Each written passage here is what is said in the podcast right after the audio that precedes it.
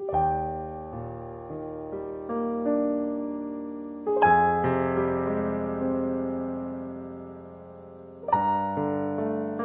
月26日土曜日、帰ってこい、アマス書4章。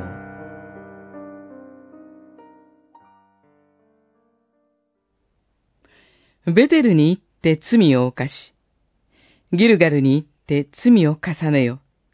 だから、私もお前たちのすべての町で、歯を清く保たせ、どの居住地でもパンを欠乏させた。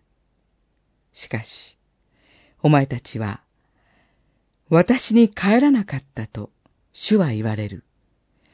四章四節から六節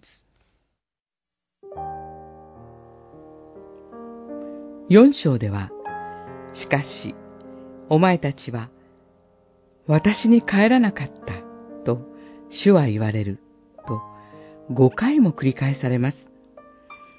しかし、お前たちは、私に帰らなかった。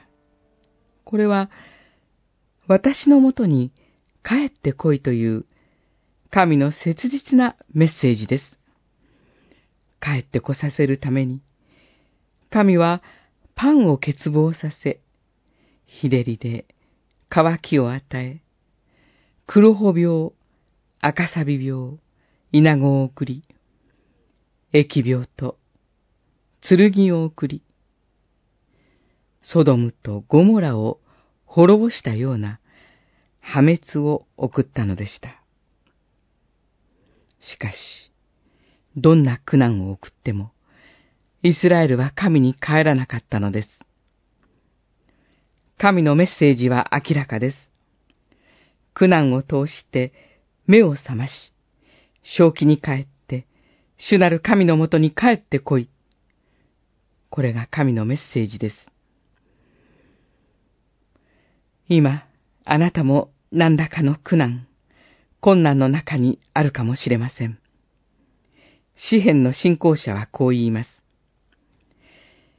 苦しみにあったのは、私には良いことでした。あなたの掟を学ぶためでした。